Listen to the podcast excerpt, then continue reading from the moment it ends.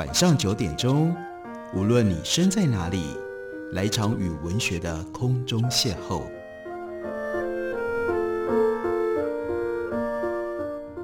杨照谈书，邀您一同遨游文学世界，认识古今中外的经典之作。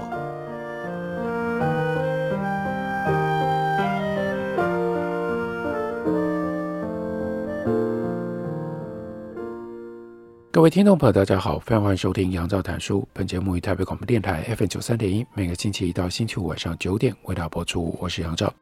今天在节目当中要为大家特别提到的是阮光明，他改编自朱天心的散文集《猎人们》，出了一本由木树媒体出版的漫画集。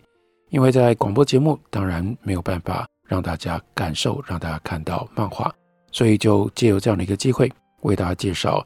原来最早在二零零五年出版的朱天心的散文集《猎人们》，现在大家比较容易可以找得到的是这本书。二零一三年印刻出版公司出版的新版，在新版当中，朱天心写了一篇序，开头他就说，这本书原来只想记录世纪初那几年当中，我我们一家人所际遇的一些猫族的故事。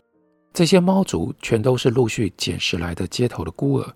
有一些是正哺乳的猫妈妈出去觅食的时候遭遇不测，常常是遭到了车祸，或者是被狗咬死了，或者是在资源有限的情况底下，猫妈妈狠下心淘汰舍弃了的。我们遇见了无法向诸多人采取的态度，或者是他们劝告我们的：“哎呀，人都活不下去了，还管猫？哎呀，这是大自然的机制，别介入了吧。”我们总会想给他们一条活路。我们人和他们猫。共处一屋檐下，各自独立，从不妄想把猫视为一己的宠物或者是痉挛。日日目睹它们成长、盛年、老去、离开。猫生则是对应人生，猫生当中的精彩困顿，我总不免好奇到心切。那他们的妈呢？跟他们必定同样神秘有趣的手足下落如何呢？在街头混得还过得去吗？所以自然爱屋及乌地寻找他们当初被捡拾的地方。开始一日一次的喂食，将生养不息又下场不佳的妈妈带去绝育。这种以绝育取代大多数国家城市所采取的捕捉、扑杀、对待流浪动物，不谋而合的，其实是一些欧美的城市已经行之有年、人道、文明，也有效控制流浪动物数量的方式。渐渐的，我们早就不止在我们的里里面这样做，我们也说服跟台北市政府合作推动。接猫 TNR 计划，T 是 trap，把它抓住；N 是 noter，也就是予以绝育；R 是 return，把它放回去。捕捉、绝育、放回。目前台北市已经有很多的区域都这样做了。然后昨天心问：“这重要吗？”他的回答：“我以为太重要了，因为如果我们习惯以清除垃圾的态度来对待有生命的无用之物，早晚资源匮乏的时候。”我们一样会用这种态度来对待无用的、没有能力缴税、只占用社会福利的老人、残疾者、工伤者、穷人吗？剥洋葱似的一层一层边缘弱势，或者是非我族类。残酷是轻易就可能养成的，同样的同情心也不是不能培养练习。究竟我们打算向下一代展示示范哪一种对于生命的态度呢？所以，这不只是一本只写家里面那几只可以平安终老的可爱猫族的书，也不只是写家门前几条巷弄接猫的书。这本书，朱天心自己说，他妄想写下在人族占尽一切资源的世界里，试图生存的猫族的生涯处境，甚至他们的传奇。最终，也许不过想要见证这些猫，他们匆匆来去一场，真的是匆匆短暂。五六年，书里面写过的街头的猫已经改朝换代，不止好几番了。家里的猫也多了好些，少了几只。这本书里面记录了曾经我们一代之人摸索前行，试图找出一条如何文明的对待流浪动物出路的努力。也许一切原本再简单不过，简单的如印度圣哲甘地，他早在大半个世纪之前就曾经说过的。一个国家的强盛和道德的程度，端看他如何对待其他生灵。在《猎人们》这本散文集当中，有一篇非常特别的散文，标题叫做《一只新昌里小猫的独白》。这就是朱天心刻意的用一只小猫的眼光、小猫的观点，要来凸显刚刚所说到的一只猫的生命，我们到底要用什么样的方式来对待？我们可以，我们应该用像看待清扫垃圾一样来看待一只小猫吗？这只小猫它的独白说。接连几个台风的间隙当中，我就像一颗被白头翁吸来的雀绒，或者是小叶上子般的落土降生在这新昌里山坡某个社区的开放空间耳长木树底下。我并不知道我是我妈妈的第几胎，我也不知道我那也是野猫的妈妈是什么时候流浪到这里，并像这个社区的人主一样喜欢这里，决定落脚下来。我妈妈好瘦。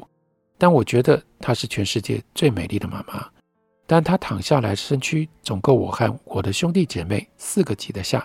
她总是既宠爱又忧伤地注视我们抢奶吃。我不明白她在忧伤什么。我眼睛能够清楚看东西，行动也渐渐可以独立之前，我的妈妈叼着我们辛苦地搬了好几次家。一次是海棠台风来之前，一次是有人远远跺脚。拿雨伞赶他。有一次，我觉得那次他是故意的，怕我们反对。搬家当中，把我们当中最弱小的弟弟偷偷丢掉了。我听到弟弟在福克多后面的水沟哭喊了整个黄昏，不知道如今他下落如何了。这里有一个挂号，作者注：被朱家收养了，是家里面的第十三只猫成员。我妈妈是担心内内快不够了。所以才这样做嘛？我觉得她多虑了，因为我看过有好心和善的人主偷偷拿剩余剩饭给他吃，而且就算有一天真的不够吃了，发誓我们兄弟绝对不争不吵，公平分享。是因为我们没有像人主一样花钱买房子，并且交管理费，所以我们就没有生存权吗？有些人族看到我们就要打我们，要赶我们。并责怪偷拿东西喂我们，或者是下雨的时候会在摩托车上搭一件雨衣，让我们母子可以避风雨的其他邻居们。我们不想讨人喜欢，或者是讨厌嫌恶，我们只是想要有一个活路。这很难吗？我妈妈从来不准我乱骂人族，例如说人族已经占尽资源、占尽便宜，为什么我们从来没有嫌他，他还要嫌我们呢？人族嫌我们乱大便。难道他们就不用大大吗？是啦，有的时候我会在树下草里，只是有时来不及会在人族认为不应该的地方。所以如果有好心人族愿意放一盒猫砂，我们会很愿意使用啊。我们猫族是出了名的爱干净的。有人嫌我们一点用都没有，那他们可不知我妈和前我两胎的大哥，那都是夜间的好猎人，打了多少的蟑螂和老鼠。有人嫌我们看起来很恶心，那他们常带小人族老远花钱费时去木栅动物园，人挤人看，那不就是我的大哥孟加拉虎？这个时候他们就不嫌恶心了。更有人嫌我妈妈生太多，这就是我们兄弟们的伤心事了。不久之前，社区里的三个人族阿姨把我妈妈抓去兽医那里好几天，简直把我们吓坏了。好几个夜晚。包括可怕的泰利台风，我们都没有妈妈让我们可以挤挨着睡。回来的时候，妈妈的耳朵被剪了一小角，哦，一定好痛啊！那代表没有主人，但是已经结扎的妈。我妈妈再也不会惹人厌的继续生小猫了，只是仍然有人族不满足，打电话给环保局，并轻易的把我们兄弟三个都抓进了笼子里。天哪，我原来以为他们要跟我玩。要加菜给我们吃呢。他们说，要是几天之内没有人认养我们，就要送去处理，就是注射毒药让我们死掉的意思。我听到人族们一直隐晦地说处理来处理去，好像我们是没有生命的垃圾。我不知道大人族会不会诚实地告诉他们的小孩，例如常常傍晚来会请我吃面包、逗我玩的某号某楼的小女生，你会告诉他们说，你们要把我们送去处死吗？当小女孩这样问：“那为什么？”我不知道大人族会要如何回答。我妈妈和以前来过几次的一只我很崇拜、浑身伤疤、一看就是闯荡过好多年的前辈告诉我，她说：“我们住的这一带是这个城市、这个岛屿居民教育水准、进步意识算是高的地方，所以能够生存或者是流浪到这里，是我们的幸运、幸福。幸福是什么呢？我们从来不求日日保暖。”不求人族宠幸，从来不奢望妈妈兄弟可以永远聚首。就像每天晚上这社区一户户人家灯光亮起的时候，那情景，那种我有点了解了幸福的感觉。我只愿同样作为地球上的过客，我们彼此容忍，互不断深入。至于生死祸福，自己碰自己担。其实我们流浪猫的生命通常只有两三年，这。会是一个太奢侈的梦想吗？再见了，妈妈！再见了，曾经关心过我们的所有人族。一只明天要上路的小猫，这就是一只新仓里小猫的独白。我们到底如何看待生命？我们如何看待流浪猫呢？朱天心用这种方式对着我们，希望我们思考。我们休息一会儿，等我回来继续聊。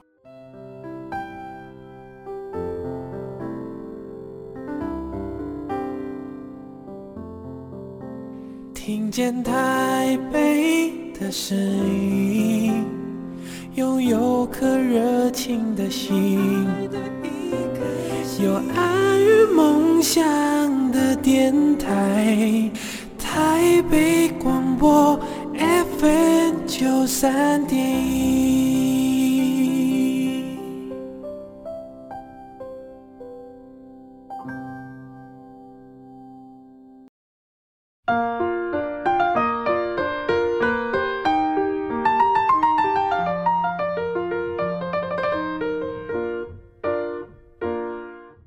感谢您继续收听《杨照谈书》。本节目以台北广播电台 FM 九三点一，每个星期一到星期五晚上九点为大家播出到九点半。今天为大家介绍的是朱天心的散文集《猎人们》。这并不是一本新书，在二零零五年的时候第一次出版，到二零一三年又有了新版。不过到了今年，刚刚另外有了由漫画家阮纲铭绘图的更新的一个版本，那是由木树媒体刚刚出版的，在阮光明。绘图的版本当中，选了两篇作品，一篇是李家宝，另外一篇叫做《猫爸爸》，一定要念成“猫爸爸”，因为这是朱天心在散文里面第一段就这样特别提醒的，因为要让我们知道，猫爸爸并不是一般的泛称，所有的公猫当爸爸的猫不是这个意思，而指的是特特定定的那么一只猫。这只大公猫，朱天心说。如同我所结识的大部分城市流浪猫，生年不详，却比众多生灵，包括人，要在我们的某一段生活当中留下了更深的印痕。有猫爸爸，那一定也有猫妈妈、猫小孩喽。没错，世上整个家族当中的猫爸爸是我们最晚认得的，最早是猫妈妈。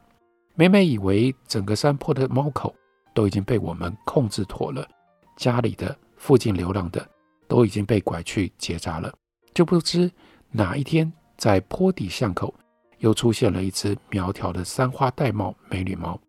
它经常专注地坐在爱钓鱼的林长家门口，看他门口敞着院子里杀活鱼，不时分到一些鱼肚肠，因此也就不怎么热衷我们喂食它的猫饼干。它照例依它的花色，因为是个是三花猫，不怕人也不粘人。既独立又聪明，因此稍一疏忽，见他什么时候肥了身躯、胀了奶帮子，结扎来不及了。那个暑假才开始，猫妈妈一连不见了几天，就猜应该去生小孩了。在出现的时候，在某一户长满鸭拓草的一楼雨棚上，过往的邻人都见得到。多少呢？奶猫四只，一只是猫妈妈翻版的三花玳瑁，叫做。猫美眉，另外呢有三只兄弟，黄虎斑两只，黄背白腹一只。这个时候，朱天心的女儿谢海萌心里面拍拍大小，推算奶猫的爸爸应该是一只黄虎斑白肚，于是几个家人大家想一想，就奇怪说，记忆里面附近并没有看过这样的一号公猫。猫妈妈依照它的本能，不断地搬家，不过搬来搬去，就从这家的二楼阳台到那家的冷气上，那家的门台到另外一家的违建屋顶上，整个巷子的人其实都看在眼里。猫妈妈开始积极接受喂食，我们给它增加鱼罐头，或者是高汤里捞起来的鸡胸肉。知道小猫这个时候光靠母奶已经不够了，到了需要妈妈把东西咬碎呕食喂它们的时候了。一回在路边喂食猫妈妈，也不知道哪里传来比乌鸦还要嚣张放肆的呱呱声，细听更像是木栅动物园鸟园里鹦鹉们。所发出来的繁复的腔口，循声找了半天，路边停车车底下有一只大头瘦身、没有颜色的大猫，正朝埋头苦吃的猫妈妈发出告诫，应该是在跟他说：“你这个女人啊，你只管吃，吃的是什么？毒死你啊！”哦，原来传说当中的猫爸爸现身了。从此，我们多准备一份食物给猫爸爸，猫爸爸半点不客气，大方享用。我们。偷偷猜，也许当初他警告猫妈妈的是，不要只顾吃啊，你这女人，留两口给我吧。猫爸爸才吃一个星期，再加上有闲有心情理毛，真的原来是一只黄虎斑白腹锦的俊美大公猫。它的头脸很大，两腮帮有着典型混种公猫会有的素囊，因此整个脸呢呈很椭圆的。它的眼睛是绿豆色。会上下打量人，而且呢，他不畏人言的好撒娇，竟然在马路当中翻滚着，亮个肚皮邀我们搔搔摸摸，所以我们互望一眼，忍住笑出声，怕他发火，而且干脆超过进度，一把就把他抱起来。通常你要认识一只城市流浪猫，从定点定时喂食到可以接近、可以触摸，快则数周，慢呢？连一年都没办法，从没有被人抱过的猫爸爸，身子硬硬的，两爪呢规矩的搭人肩上，正襟危坐，害臊的任谁都可以看得出来，他好像已经脸红了。整个夏天，猫爸爸尽职的陪猫妈妈育儿，虽然在我们看来，他能做的当然不多嘛，比较多的时候是带猫家族谢谢前来喂食的邻人们，小猫们却被聪明机灵的猫妈妈。教得太好了，难以接近。只是每一次听我们摇着装猫饼干的茶叶罐，嚓啦嚓啦，仿佛求签筒的声音的时候，既兴奋又害羞地跑出来。其中胆小的猫妹妹，总是远远地在猫队伍最后，坐在墙头树荫里。即便如此，也可以看得出来，它像是埃及艳后般的那种绝色的双眼。猫妈妈仍然搬家搬个不停。除了安全感的原因之外，我们渐渐已经能够接受，那其实是在执行自然淘汰的一种筛选的方式。这在缺乏稳定食物来源和安身之所的流浪猫尤其明显。它势必得要将有限的资源集中给那严选之后最强、最有机会长大的那一两只，放弃那不经折腾的、那不能适应新环境的、那跟不紧妈妈脚中的、那先天病弱损伤的。多年来。理智上我们可以接受，连那造物的和做母亲的都硬得起心肠啊，忍住不插手不介入。但真的遇到了路旁车底下的喵喵呜咽声，那跟一只老鼠差不多大，在夜市垃圾堆里寻嗅觅食的声音，那打直的尾巴不顾一切，放声大哭叫喊妈妈的暗巷角落的剪影，看到了就是看到了，无法袖手。在我们能够接触并且抓到猫小孩之前，一场台风加上几日的失联状态，猫妈妈在出现在巷子人家的时候，尾随的竟然就只剩下最谨慎、最胆小的猫妹妹了。但我们的悲伤和注意力很快就褪去，被取代了，一切只因为猫爸爸。猫爸爸这一阵子呢，陪坐月子兼修身养息，他的头、脸、四肢。原来打架的伤疤都落尽了，黄虎斑呈现亮橘色。随着猫妈妈育儿责任减轻，夫妻俩常躺在巷口乱草席地，在晒太阳。跟猫共处多年了，朱天心在这里特别挂号说，至今我仍然说不出养猫这两个字，所以只会说与猫共处，并不多见猫族有这种清楚固定的一夫一妻制。但是呢，显然这只猫爸爸非常着迷于猫妈妈，常常望之不尽，上前赠赠，猫妈妈一个巴掌扇开，不领情极了。猫爸爸也非常爱我们，他这款的黄背白腹猫话特别多。我们的兽医朋友吴医师也说，这毛色的猫很吵。他每每闲来无事送网迎来，边走边聊，陪我们走到辛亥路旁的公车站牌。或者是相反，陪我们回家。我有时候会跟他说：“猫爸爸，你又熬过一天了。”这类话通常谁我都不说的。猫爸爸与我们说话的声音跟对猫主不一样，而且他知道我们家猫多狗更多。快到门口呢，就留步，站在路的那一岸，望着我取钥匙开门，就像是在跟我说：“那我告辞喽。”临进门，我偷偷回头。看他缓步走下山坡巷道，都不像其他猫族走墙头或者是车底，他昂首悠闲地走在路中间，好像是叼着根烟，潇洒自在啊！我一时想不出有哪一个人族的男性要比他更风度翩翩呢，于是又掉入了一个难局当中，到底要不要把猫爸爸送去结扎呢？因为这期间我们发现猫爸爸仍然不时去探访。他王国里散居各处的后宫佳丽们，而且他的领域惊人的广。有一次出门路上碰到正也要出发去办事的猫爸爸，匆匆寒暄哭道一句：“快去快回。”就各走各的，才健步走到捷运站旁的废料行修车厂，当头传来一阵命猛的公猫示威恫喝声。我怀疑的朝屋顶斥叫：“猫爸爸！”他应声探头俯瞰我。也吃惊极了，立刻换成我熟悉的温和人语：“哎呀，怎么会是你呢？”我明知不可能的，就好言劝他说：“猫爸爸，不要跟人家打了，回去吧。”海蒙说：“猫爸爸管得比我们新昌里里长的辖区还要大。”我们非常惊服他那精彩极了的生涯，不忍煞气雄风。总是这样，家居驯良的公猫不需要挣扎就送去结扎。开疆辟土、四处杂种的，反而煞费思量，甚至逃过一劫，只好先料理猫妈妈，看渐渐成长的猫妹妹。如果说猫爸爸是里长伯，那猫妈妈就是领长了。猫妈妈也巷口巷尾送往迎来，闻风前来探访母女的公猫，包括我们家的，全都被猫妈妈打跑进空。但我们好高兴。有他和美眉作伴，胆小的美眉进步到可以蹲踞在墙头，接受我们的目光跟叫唤而不逃跑。他的眼睛小的时候美绝了，大了一些，因为没有开化，显得散神，少了一窍。